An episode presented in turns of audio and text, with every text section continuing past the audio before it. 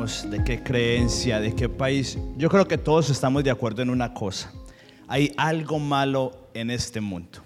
Hay algo malo, no sabemos muchas veces qué es, todos los días lo vemos, pero sabemos que hay algo malo. Y la mayoría de nosotros, si somos honestos, queremos echarle la culpa a la política, a la religión, queremos echarle la culpa a nuestro jefe. Pero según la Biblia, la culpa es suya y la culpa es mía. Y la razón por la que el mundo está como está no es de nuestro jefe, no es del partido político conservador o progresivo de derecha o de izquierda. La Biblia le dice el pecado. Y es que usted y yo nacimos con, un, con una semilla pecadora. Así que es nuestra culpa, es su culpa, es mi culpa. Aunque queremos, es más fácil echarle la culpa a algo exterior. La realidad es que está dentro de nosotros. Y muchos de nosotros han estado viviendo por muchos años y hemos estado experimentando cosas en nuestra vida a medida que vamos creciendo que no nos gustan. Hemos visto como traumas en nuestra vida, hemos visto como cosas difíciles que han pasado en nuestra niñez hasta el día de hoy nos siguen afectando.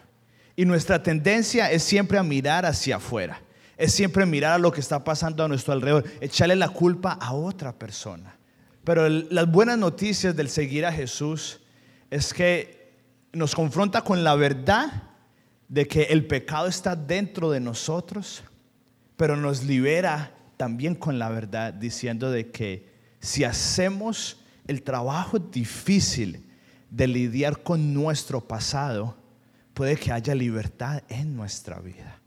Y es lo que venimos hablando. Hoy es la cuarta semana en esta práctica aquí en Casa Evidencias hablamos alrededor de prácticas, de cosas que aprendemos de la vida y enseñanzas de Jesús para que usted y yo podamos vivir la vida que Jesús dijo. Usted sabía que Jesús prometió en Juan 10:10, 10, él dijo, yo vine aquí a la tierra para darle a usted una vida y una vida en abundancia. Pero ¿cuántos de nosotros en realidad no experimentamos eso? ¿Cuántos de nosotros no nos atormentan memorias de abusos de nuestra niñez, ya sean físicos, emocionales, sexuales o incluso espirituales. ¿Cuántos de nosotros no tenemos batallas con gente de autoridad porque los que fueron autoridad para nosotros cuando eran niños pequeños abusaron de esa autoridad? Y entonces cuando empezamos a seguir a Jesús, es difícil creerle. Es difícil leer la Biblia y creer las promesas porque nuestra experiencia personal está muy lejos de todo lo que nos dice. Entonces, cuando alguien nos dice que Jesús tiene una buena vida para nosotros, no una vida libre de inconvenientes, sino una vida en la que usted puede sobreponerse a los problemas, que pueden haber sanidad. Hay muchos de nosotros que a medida que vamos avanzando en la vida, nos estamos dando por vencidos, Pensamos de que esa adicción siempre va a estar en nuestra vida. Pensamos de que ese dolor, ese rencor, siempre van a estar en nuestras vidas. Y la invitación que Jesús nos está haciendo por medio de esta práctica es que usted y yo reconozcamos lo que ha pasado en nuestro pasado para que Él lo pueda sanar y que usted y yo podamos vivir una buena vida, una vida en abundancia. Y al día de hoy vamos a estar con nuestra cuarta parte que se llama guiones narrativos. Es lo que vamos a estar viendo hoy. Y, y no solamente eso, sino que usted y yo tenemos el deseo de vivir en una buena historia. ¿A quienes de aquí les gustan las películas? Creo que a la mayoría le gustan las películas. Y es porque dentro de nosotros hay un deseo de vivir en una historia. A todos nos atraen esas historias, esas películas que son basadas en la vida real, cuando el menos, el que nadie pensó que iba a tener el éxito, lo logró. Y es porque Dios nos creó así. Es más, si usted ve la Biblia y usted la estudia con detenimiento, es un libro único, porque Jesús y Dios por medio de la Biblia nos cuentan, nos da historias y verdades perdón, nos da verdades por medio de historias. Todas estas tres semanas hemos aprendido de cosas muy profundas por medio de la historia de una familia. Y es por el deseo que cada uno de nosotros siempre queremos vivir en una historia. Nos gustan las películas, nos gustan algunos leer libros. Y es porque Dios puso ese deseo. Y él está, él escribió y a la vez está escribiendo la mayor historia de la humanidad. Y es ese deseo que usted y yo tenemos. Y es por eso que la enseñanza de hoy, como las otras tres que hemos vivido, va a ser sumamente clave. Porque aunque usted lo crea o no, usted y yo hemos estado viviendo por guiones en nuestras vidas. Guiones que consciente o inconscientemente fueron entregados a nosotros principalmente por nuestra familia de origen. En la forma en la que su papá lo trató o no lo trató porque estuvo ausente, eso es un guion que le dio y que hoy en día afecta en la forma en la que usted vive, la forma en la que usted y yo nos comportamos y la forma en la que usted se comporta con el resto del mundo. Entonces muchas veces algunas personas somos defensivas y reaccionamos de una mala forma y no sabemos por qué. Y es lo que queremos descubrir hoy. Es porque hemos sido entregados guiones narrativos por nuestra familia de origen, que es nuestra familia cercana, que han influido hasta el día de hoy. Desde los más jóvenes que están aquí, los adolescentes, hasta el más adulto, el día de hoy todavía seguimos siendo influenciados incluso por ese padre que usted juró y prometió nunca ser como él. Si usted en realidad se pone a dar cuenta, usted está empezando a tener patrones que él tuvo con usted, porque no nos hemos puesto, no hemos hecho el trabajo, que es difícil. Nadie está diciendo que no, pero no hemos hecho el trabajo difícil de parar aceptar que hubo un dolor y sanar. Porque esto es lo peor que puede pasar. Hay dos tipos de mentiras. Hay una mentira que usted y yo sabemos que es mentira. Y es mala, pero por lo menos usted sabe que es mentira. Si a mí alguien yo le digo, esto es un café, yo sé que estoy diciendo mentiras y sé que soy consciente. Pero la peor mentira es la que usted y yo nos decimos a nosotros mismos y nos creemos esa mentira. Cuando si yo decimos, no, eso no está tan mal. Y lo empezamos a decir una y otra vez. No, en realidad el hecho que mi papá nunca me hubiera abrazado, eso a mí no me afecta. Y esas son las peores mentiras porque usted y yo terminamos creyéndonos esa mentira. Y termina afectando cómo usted y yo vivimos todos nuestros días. Even at a young age, what has happened, whether you're 15, 18, It's already building who you are and how you behave with everyone else. Y afortunadamente la Biblia está llena de historias de personas que son están terriblemente terrible, valga la redundancia. Y nos da esperanza porque uno dice, si estas personas pasaron de vivir esa vida tan terrible a vivir este tipo de vida, hay esperanza para usted y para mí. Y una de esas personas es el apóstol Pablo. Antes de él ser apóstol Pablo, él era un asesino en serie, diríamos. Él iba de ciudad en ciudad matando a mucha gente, matando a cristianos. Todo el mundo era, imagínense, él era un adolescente cuando él vio cuando asesinaron a alguien a punta de piedradas. Desde la edad pequeña de un adolescente y dice que él ayudó porque él sostuvo las, los sacos de las personas que asesinaron a ese apóstol. Entonces imagínense, un adolescente, no sabemos, 13, 15 años y ya está viendo un asesinato a punta de pedreadas. Para que alguien se muera a punta de pedreadas, yo creo que toma un par de minutos. Y después, él pasó un proceso en donde ahorita, no ahorita, pero después de mucho tiempo, llegó a ser un, el apóstol que Dios utilizó para que el Evangelio llegara a usted y a mí, a toda Asia, que escribiera la mayoría del Nuevo Testamento. Y vamos a leer hoy en, un pasaje que él escribió una carta, le escribió al pueblo de Corintios. Y en esta es segunda de Corintios, en la Biblia está algunos libros, está primera y segunda. Y en esta está en segunda de Corintios.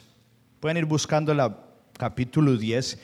Y en, este, en esta carta que él está escribiendo, él está respondiendo a otra carta que le están escribiendo. Y la carta que a él estaban escribiendo fueron por acusaciones. Y escucha acusaciones de quién? De líderes de la iglesia que él había fundado. Entonces vamos a buscar en 2 de Corintios, está en lo que le decimos en el Nuevo Testamento, de la mitad para la derecha. Segunda de Corintios capítulo 3. Second Corinthians 10, capítulo 10, versículo 3 al 5. Entonces es muy importante que entendamos este contexto, porque Pablo está defendiéndose de las acusaciones que le están haciendo él. Y mire lo que dice entonces en Segunda de Corintios 10, 3 y 5.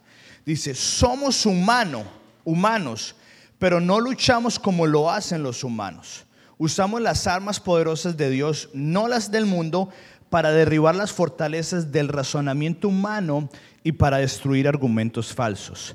Destruimos todo obstáculo de arrogancia que impide que la gente conozca a Dios.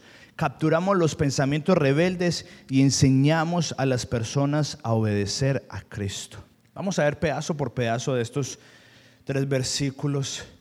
Y me gusta de la forma que, aunque estamos en la mitad, casi al final de la, de la carta que les está escribiendo, en este pedazo que estamos leyendo, Pablo empieza admitiendo, somos humanos, cometemos errores y han cometido muchos errores alrededor de nosotros y a nosotros. Él dice, somos humanos, pero no luchamos como lo hacen los humanos. Y en este tiempo, pues nosotros ya no, aunque hay rumores de guerra, no estamos en, la época de los imperios, pero en este tiempo sí, ellos estaban muy familiarizados por el imperio romano. Y él dice, aunque usted y yo somos humanos, no luchamos lo que usted y yo tanto queremos, de lo que queremos ser libres, no es por medio de lo que usted y yo creemos que es que es por guerra, que es por tomar el partido político, que es no es por eso. Pablo está diciendo, es más, Pablo está casi diciendo que de la forma en la que usted y yo conquistamos lo que queremos hacer es de una forma pacifista, no una forma en la que queremos tomar armas. Porque cuando usted y yo queremos una venganza, siempre pensamos en violencia, pero Pablo dice, somos humanos, pero no luchamos como lo hacen los humanos. Dice, usamos las armas poderosas de Dios, no las del mundo, para derribar las fortalezas del razonamiento humano. ¿Qué es las fortalezas del razonamiento humano? Póngase usted a pensar, razonamiento humano. Y son fortalezas. Una fortaleza es cuando, no sé, vemos en una película de historia o de guerra, por lo general son los, los, los puntos más fuertes de toda esa ciudad o de todo ese país. Y usted y yo tenemos fortalezas de razonamiento humano. Usted y yo tenemos puntos fuertes en los que todavía seguimos viviendo como si no siguiéramos viviendo a Jesús. Para algunos es la sexualidad, para otros puede que sea el alcohol, para otros puede que sean las relaciones interpersonales, para otros puede que sean el simple hecho de adorar. Cada uno de nosotros tenemos algo diferente en donde tenemos razonamientos humanos, fortalezas que están tan fuertes dentro de nosotros que muchas veces usted y yo decimos, yo no sé por qué me comporto de esa manera. Yo no sé por qué me cuesta hacer esto, no sé por qué me cuesta dejar de vivir de esta forma y empezar a vivir como Jesús quiere que yo viva. Y después él sigue diciendo, y destruimos todo obstáculo de arrogancia que impide que la gente conozca a Dios. La arrogancia, por lo general, con lo, por lo que lo queremos, lo podemos asimilar, es con el orgullo. ¿Y qué es la arrogancia? ¿Qué es el orgullo? Es cuando yo creo que sé más que alguien. Y cuando usted y yo no vivimos como Dios dice que debemos de vivir, eso es orgullo. Eso es arrogancia. Y me incluyo yo. Porque ¿qué es lo que estamos diciendo? Consciente o inconscientemente, ¿qué estamos diciendo? Dios, tú nos has dejado una forma de vivir, pero yo creo que la forma que yo, que yo pienso que debo de vivir es mejor que la tuya. Y de pronto usted no lo dice con esas palabras, pero cuando usted y yo vivimos de esa forma, estamos viviendo de una forma arrogancia, arrogante y eso nos impide conocer a Dios. Por eso es que Pablo dice, destruimos todo obstáculo de arrogancia que impide el conocimiento de Dios.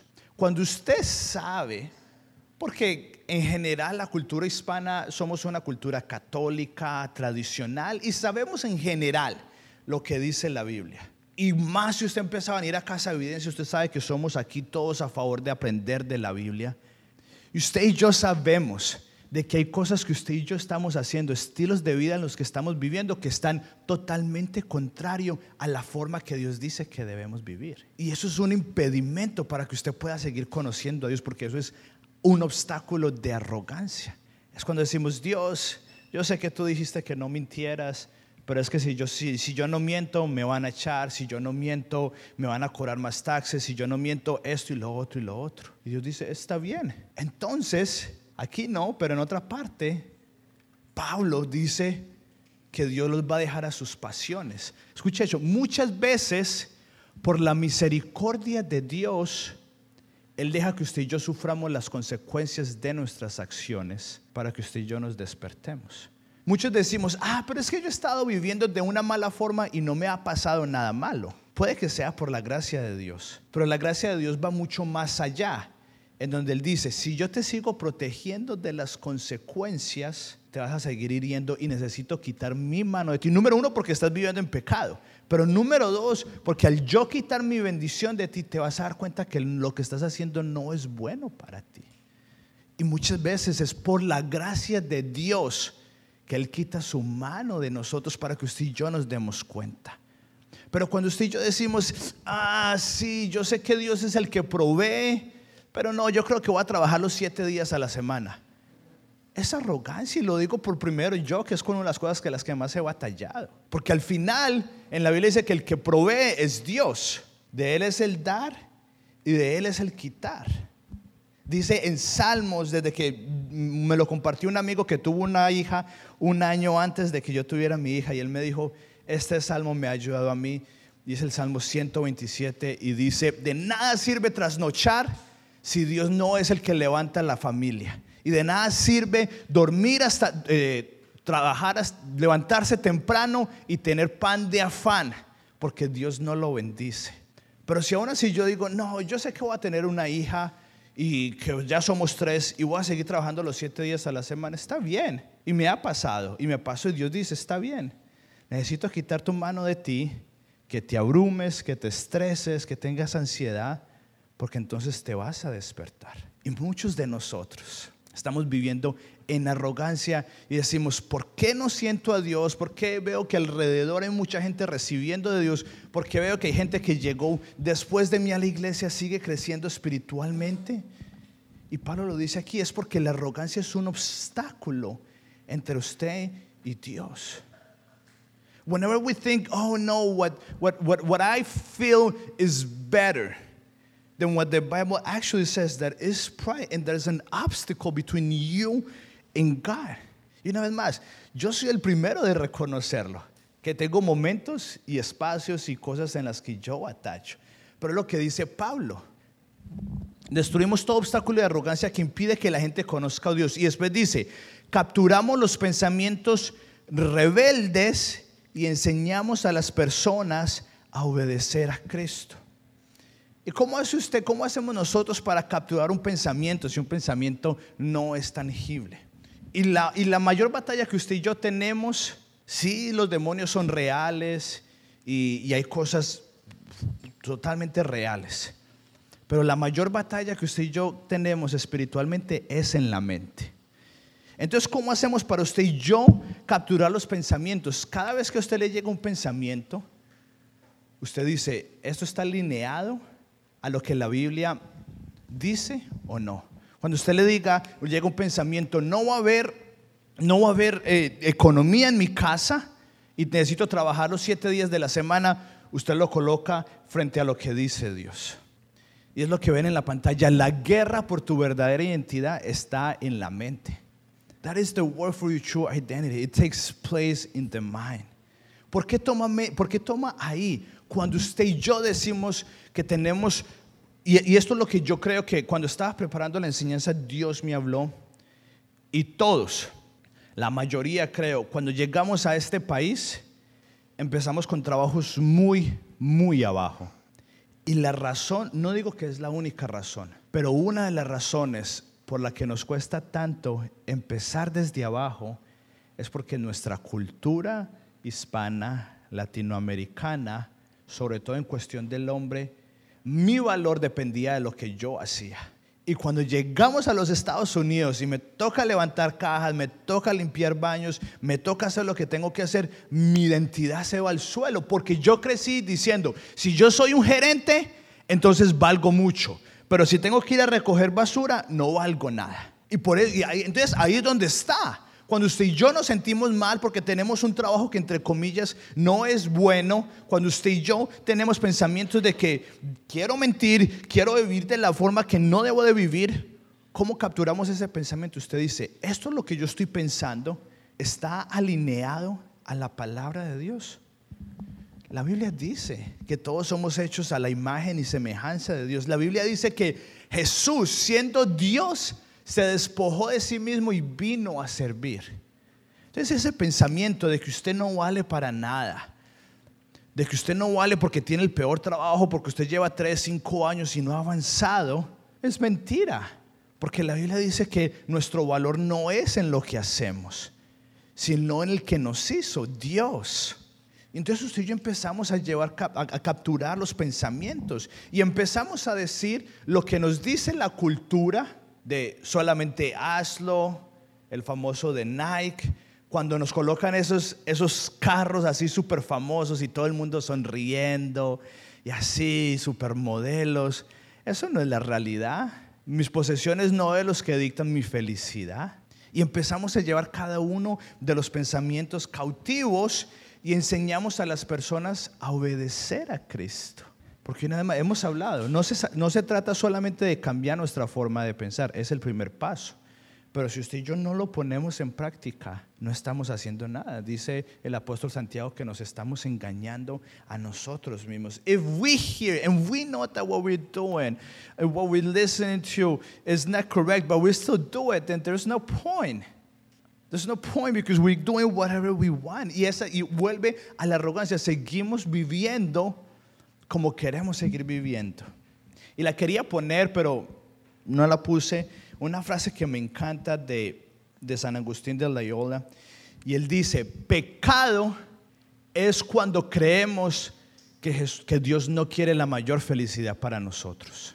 Porque si usted y yo en realidad creyéramos, if you and I really believe that que lo que Jesús, lo que Dios dijo en su palabra es para nuestro mayor beneficio, usted y yo no batallaríamos con el no pecar. Pero tenemos una guerra mental porque decimos, ah, yo sé que lo que la Biblia dice es esto, pero lo que dice mi circunstancia es esto otro. Ahí es donde empieza la, la batalla. Y usted y yo terminamos pecando porque decimos, ah, yo sé mejor que Dios y lo que Dios en realidad dijo en su Biblia. Yo creo que eso aplicaba para los que vivían en ese tiempo, ya no aplican para hoy en día. Ah, yo creo que eso ya es relativo, ya no es absoluto. Y al final eso es pecar.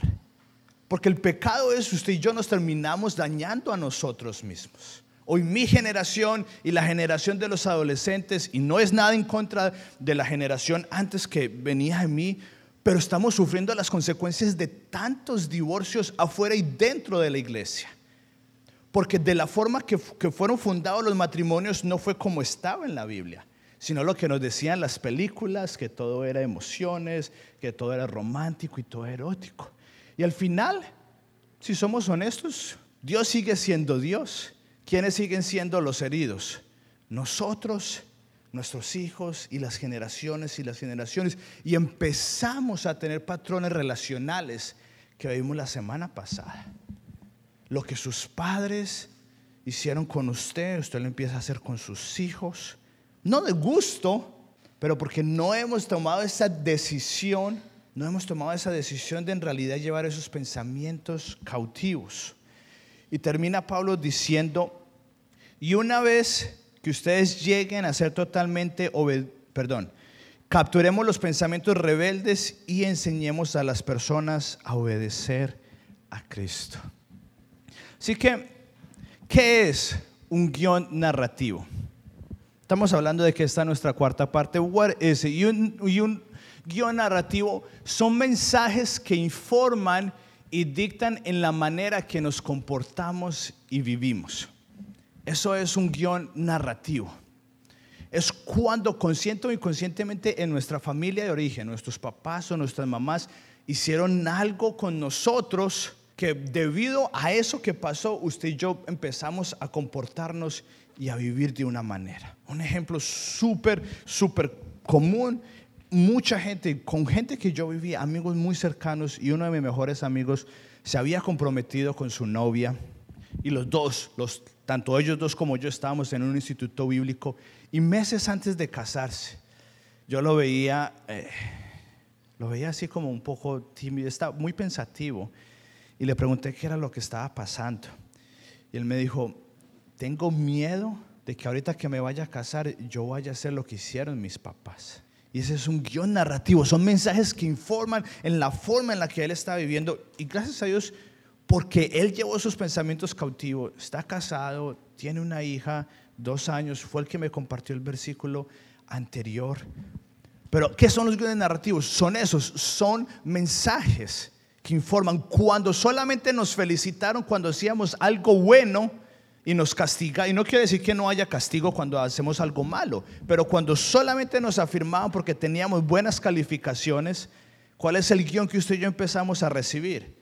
De que usted es que tanto trabaja. Si usted no genera mucho, usted no vale nada. Pero si usted genera mucho, entonces ahí sí yo lo amo. Y no digo que como padres no tengamos que exigir a nuestros hijos, pero una cosa es exigirles a que sean excelentes, otra cosa es que tengan que ganarse nuestro amor en base a las acciones. Entonces, los guiones narrativos están compuestos de tres cosas. Están compuestos de eventos, y son eventos que pasaron en su niñez, eventos que pasaron en su adolescencia, en su adultez, una muerte de la nada, un abuso, un divorcio. Son eventos que marcaron nuestra vida y que hasta el día de hoy usted se sigue acordando de él, que hasta el día de hoy sigue teniendo efecto en su vida y usted sigue viviendo en base a lo que pasó.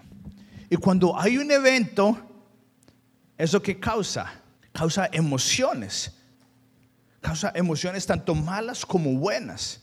Entonces, cuando hubo un evento en nuestra vida, eso lleva a que nosotros nos empecemos a sentir mal. Si hubo un abandono en nuestra vida, entonces empezamos a sentir de que nos cuesta relacionarnos con otras personas porque creemos de que va a haber un abandono.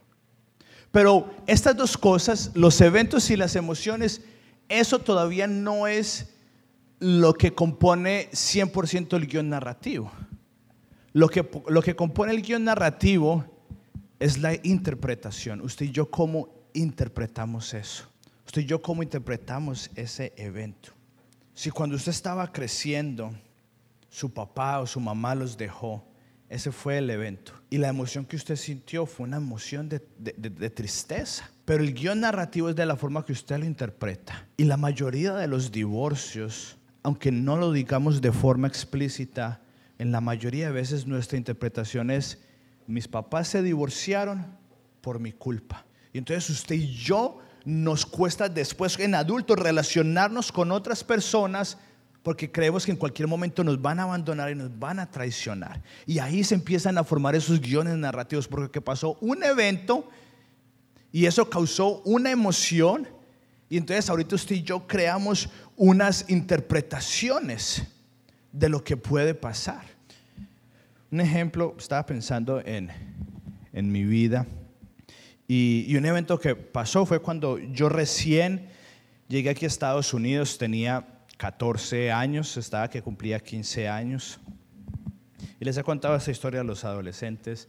Y cuando uno llega aquí a, a, la escuela, la mayoría de las escuelas tienen un programa que se llama ESL, tienen un programa que es para los que no saben muy bien inglés, los ponen ahí porque los profesores saben. Y estuvo el primer año ahí, al segundo año me sacaron ya al mundo real, por así decirlo, eh, en algunas clases y me pusieron específicamente en la clase de inglés con, las otras personas que ya habían nacido acá. Y recuerdo que en una de las primeras clases teníamos que hacer una exposición. Y yo me estaba preparando porque en Colombia, en cualquier país es muy común hacer exposiciones. Y me estaba preparando y fue en grupos y salí a hacer mi exposición y empecé a exponer y empecé a ver que alguna gente se empezó a reír. Y no sabía si era que, no sé, no me había subido el cierre, los zapatos o algo. Y después terminé, fui donde la profesora y me dijo, lo hizo muy bien, no se preocupe de lo que pasó. Después me di cuenta que con la gente que yo estaba se estaba burlando por mi acento. Y eso me marcó por muchísimo tiempo, me marcó, en Guys Don't Do This, pero la realidad es de que yo empecé a faltar a esa clase, porque leíamos Shakespeare, número uno, y número dos era en inglés, y número tres teníamos que leerlo en público. Cuando yo me iba a acercar a esa clase, yo empezaba a sudar.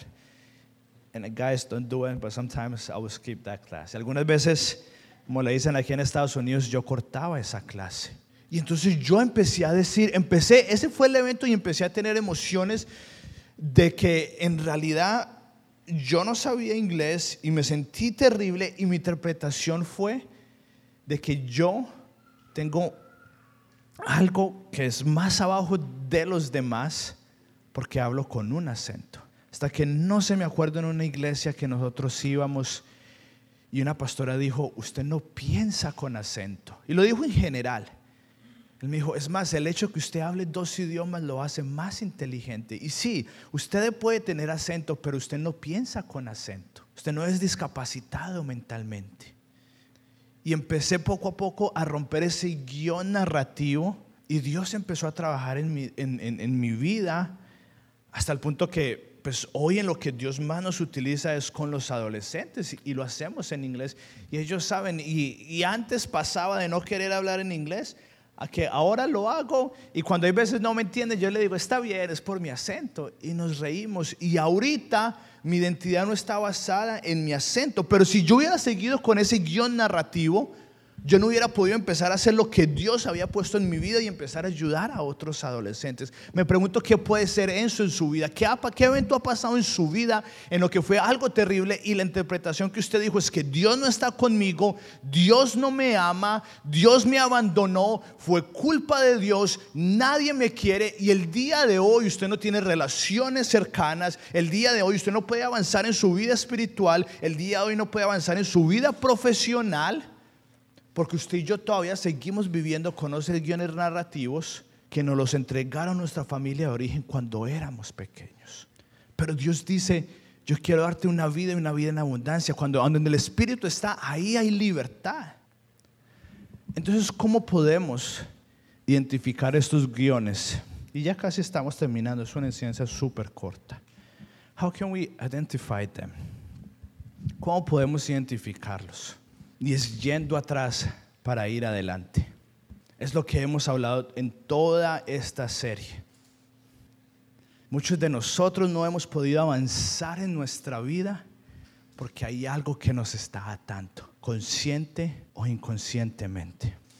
Y quiero hacer ese ejemplo. Dani, venga porfa, que usted tiene los brazos largos. Y esto es, estaba pensando cómo ilustrarlo ponga los brazos aquí alrededor mío. Y muchos de nosotros hemos estado avanzando y hemos querido avanzar en nuestra vida y no hemos podido. Hemos podido un poquitico, me vas un poquito conmigo, un poquito, pero no en la capacidad que Dios quiere que estemos. Porque tenemos algo acá. Y este algo pudo haber sido nuestro papá, pudo haber sido nuestra mamá, pudo haber sido algo que pasó. Y lo hemos querido ignorar Hemos querido no volver a mirarlo porque sabemos que es doloroso. Y recuerde, Pablo empezó diciendo, somos humanos. Pero no es sino hasta que lo reconozcamos y tengamos la capacidad poco a poco de ir zafándonos de eso, gracias Dani, que podemos en realidad avanzar. Y muchos de nosotros estamos Estamos volviendo a vivir lo que han vivido nuestros padres, estamos volviendo a vivir lo que han vivido nuestros abuelos. Even you guys, you live with the same patterns that your parents lived and are living. Because even at a young age, we do have to look back and see what has caused the way that we respond whenever we get angry, whenever we get depressed and lonely. Y nadie está diciendo que no duele. Nadie está diciendo que ese abuso, no, mírelo y, es como si nada. Nadie está diciendo que ese abandono, que ese trauma, que esa humillación. Nadie está diciendo que no es verdad, pero lo que sí nos está invitando la Biblia es que usted puede ignorarlo, pero que usted lo ignore no quiere decir que no tenga un efecto en su vida. ¿Alguna vez han escuchado el acertijo? Si un árbol se cae en el bosque y no hay nadie para escucharlo, ¿aún así suena? Claro que suena. Suena independiente de quién esté ahí o no. Es lo mismo. Ese trauma, sea que usted lo reconozca o no, sea que usted lo acepte o no, está ahí y está causando efecto en su vida. Y tenemos que ir atrás, pensar, recordar esos eventos que nos han marcado para que Dios pueda sanar nuestras vidas. Muchos de los padres, desafortunadamente en Latinoamérica, lo más importante era proveer física, eh, monetariamente y físicamente. Y por querer proveer con las mayores intenciones físicamente y en cuestión de dinero, se olvidaron de proveer emocionalmente. Y entonces ahora, ¿qué es lo que estamos haciendo con nuestros hijos y con nuestros sobrinos si no tenemos hijos? Es lo mismo. Porque no hemos parado a analizar qué es lo que nos ha hecho vivir de esta misma forma. Y en la primera semana me encanta la, palabra que utilizó, la frase que utilizó nuestro pastor, y es que Dios sana, Dios trabaja en nuestro futuro sanando nuestro pasado. Y esta semana en los grupos Evidencias vamos a, a estar hablando, haciendo la práctica de, de que usted y yo podamos reconocer esos eventos claves que han trabajado en nuestra vida que han causado un efecto en nuestra vida y cuáles son los guiones que usted y yo hemos recibido y que están dictando en la forma en la que nos comportamos. Pero muchos de nosotros no hemos podido hacerlo porque es doloroso, porque no queremos hacerlo. Y es más que entendible. Y una vez más, cuando estaba preparando esta enseñanza, creo que el Espíritu Santo me dijo que hay gente acá que no se ha atrevido a ir a los grupos de evidencias. Y para los que son nuevos, los grupos de evidencias son los grupos pequeños que tenemos los miércoles. Que no se han atrevido a ir a los grupos de evidencias porque tienen temor de las relaciones. Porque algo pasó en su vida que a usted le da miedo relacionarse con otras personas a un nivel más íntimo y profundo y usted prefiere no ir a los grupos evidencias porque sabe que le van a preguntar cómo están, se van a preocupar por usted. Y esta semana vamos a estar en los grupos evidencias y vamos a estar trabajando en estos guiones narrativos. ¿Cuáles fueron esos eventos traumáticos, esos eventos claves en su vida que hasta el día de hoy, aunque usted no lo quiera, aunque usted no lo quiera, siguen afectando nuestro diario vivir? De las personas más famosas de este mundo, la razón por las que son tan exitosas y son trabajadoras compulsivas es porque están en reacción queriendo ganarse la aprobación de su papá. Porque creciendo su papá no le dijo, buen trabajo, te amo. Y hoy en día son personas súper exitosas, pero por dentro están batallando porque en toda su adultez han, estado, han querido tener la aprobación de su papá que está muerto y que sabe que ya no lo va a poder aprobar, que sabe que ya no va a poder decirle cosas y sigue trabajando y sigue trabajando y se está dando cuenta, no se da cuenta que lo que está haciendo es lo mismo que hizo su papá, solamente que él lo está reemplazando con un trabajo bueno y su papá lo que lo hizo fue con el alcohol. Así que tengo varias invitaciones para terminar. Y desde la primera semana hicimos un ejercicio que se llama el genograma. Y aquí traje el mío. Y el genograma es solamente como un árbol genealógico. Ahora, la semana pasada lo llenamos con más cosas y no lo llené, número uno, por respeto, eh, porque créame que está mucho más complicado que eso, hay muchísimas más cosas, pero aquí hay parte de mi familia y por respeto no lo puse. Y la primera, la primera tentación es decir, yo, mi familia eh, relativamente fue buena, no hubo nada malo. Y yo creo que yo puedo caber dentro de eso. Mis papás son pastores, eh, al inicio hubieron conflictos, pero han crecido demasiado y yo pude haber dicho, no, yo creo que mi familia está bien, eh, no hay que hacerlo. Pero a medida que lo fui, lo empecé a hacer y fui dejando que el Espíritu Santo trabajara en mi vida. Y en ningún momento estoy comparando porque sé que de pronto hay algunas situaciones de los que están acá que son mucho más fuertes. Pero mi papá ha comentado varias veces acá de la relación con sus hermanos, cómo fue y en algunos casos ha sido violenta, hostigante. Y mi primera tentación, yo dije, ah, qué bueno que mis papás han trabajado mucho para que en la vida de mis hermanos eso no pase. Y así viví yo toda mi adultez hasta que empecé a hacer esto. Y el miércoles, los miércoles ensayamos aquí en la alabanza. Y el miércoles teníamos ensayo. Y Jonathan eh, iba a tocar la guitarra, tocó la guitarra y llegó de su trabajo y no trajo la guitarra. Yo le dije, Jonathan, ¿por qué no trajo la guitarra? Él me dijo, ah, pero es que usted tenía que haberlo traído. Le dije, no, yo no sabía. Le dije, por favor, vaya a la casa. Y fue y la trajo. Terminamos el ensayo, creo que me fui para allá y él se fue y salí y había dejado la guitarra ahí. Y yo lo llamé y le dije, Monejo, ¿por qué dejó la guitarra? Él me dijo, no, la voy a recoger el viernes, que veníamos a, tocar con los adolescentes. Y yo le dije, está bien. Y ahí caí en cuenta de cómo, aunque los patrones relacionales que mi papá había experimentado con sus hermanos no son del mismo calibre que yo estoy experimentando con mis hermanos, sí los hay. Y me di cuenta que era el querer dominar el uno sobre el otro. Y lo digo no por ellos, sino principalmente por mí. Y hemos crecido los tres. Jonathan, desde que se fue a la universidad, ha madurado. Y Esteban también, no solo físicamente, sino también emocionalmente. Y obviamente yo también. Pero desde que empezamos a tocar en la alabanza, hace siete años. Hay veces teníamos los ensayos de la alabanza, los terminábamos peleando eh, físicamente y literalmente. Y hemos ido creciendo. Y el miércoles creo que fue el Espíritu Santo que me mostró de que hay un patrón relacional en el que yo todavía tengo que trabajar y es el de querer dominar sobre mis hermanos. Y entonces yo le dije, yo está bien, el miércoles lo puede, el viernes lo puede recoger. Yo dije, porque esto ya no es de yo querer ser organizado, sino querer dominar sobre mi hermano. Y no solamente le dije, está bien que lo recoja, sino que el viernes yo se lo recogí. Y no es porque yo sea wow, espectacular, no para nada.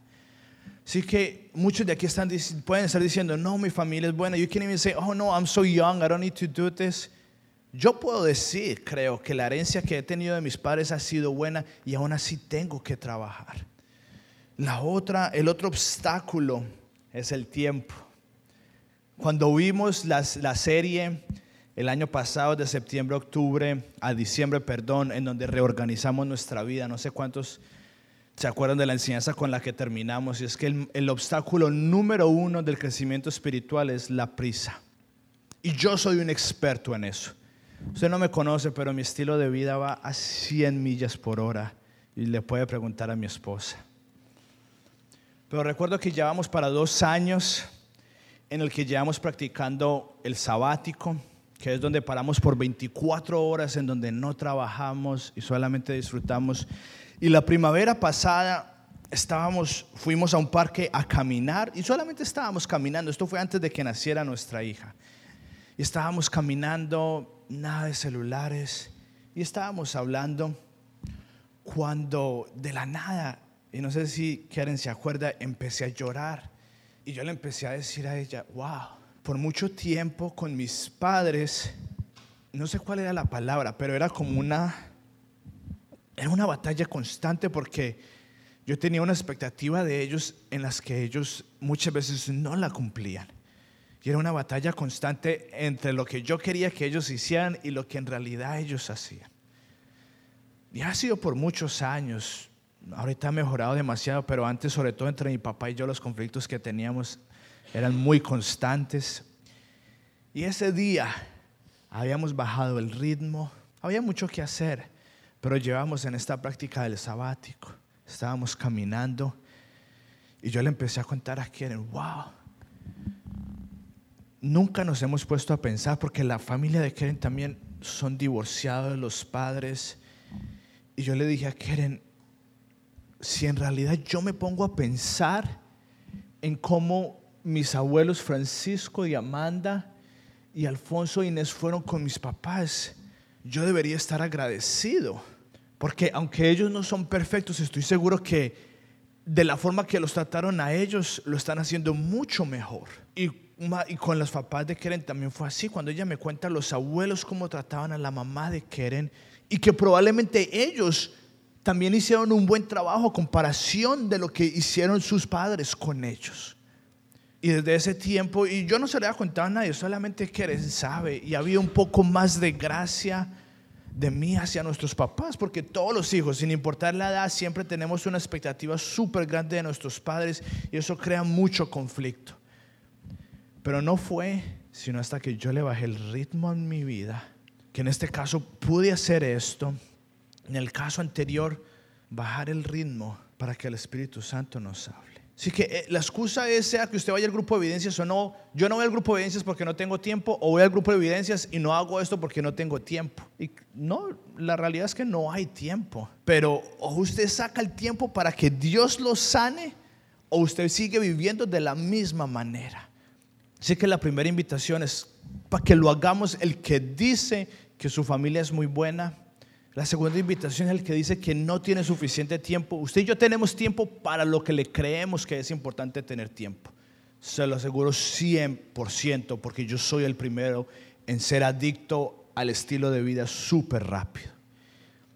Y la tercera invitación y la más importante es el que dice y el que ha dicho, yo no puedo hacer esto porque es demasiado doloroso.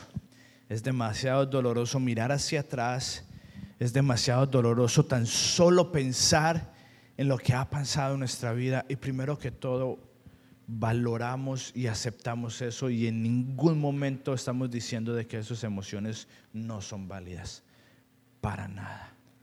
Pero lo que sí estamos diciendo es que esto solamente es una herramienta. El que hace ese proceso de sanidad en nuestras vidas es el Espíritu Santo. Si usted hace esto solo como un trabajo de psicología y un trabajo emocional, le aseguro que va a ser sumamente difícil. Pero si usted lo hace en comunidad y con la ayuda del Espíritu Santo, no quiere decir que no vaya a ser difícil, pero por lo menos va a traer sanidad a su vida. Así que los que dicen, es sumamente difícil volver atrás, 100%. Pero recuerde que usted y yo no estamos solos. Recuerda que usted y yo tenemos la ayuda del Espíritu Santo para ayudarnos en este proceso. Es el consolador y es el que está con nosotros. Ya vamos a terminar. Y sé que fue como algo súper plano la enseñanza pero es porque muchas veces necesitamos que sea así súper plano, porque por emociones, ay, sí, lo voy a hacer y después no lo hacemos, usted va a seguir viviendo en el mismo patrón que ha estado viviendo hasta ahorita, trabajando los siete días a la semana, viviendo como no debería vivir, en adicciones, en pecado, todavía endeudado, y no queremos manipularlo. Por eso es que ahorita, y no quiere decir que cuando lo hacemos es manipulación, pero en este tema tan difícil, Solamente queremos que el Espíritu Santo trabaje en usted. Y quiero terminar con esto, con una palabra que creo que el Espíritu Santo me dio cuando estuvimos en Texas. No la había compartido porque Pablo dice, hay que hacerlo todo con orden.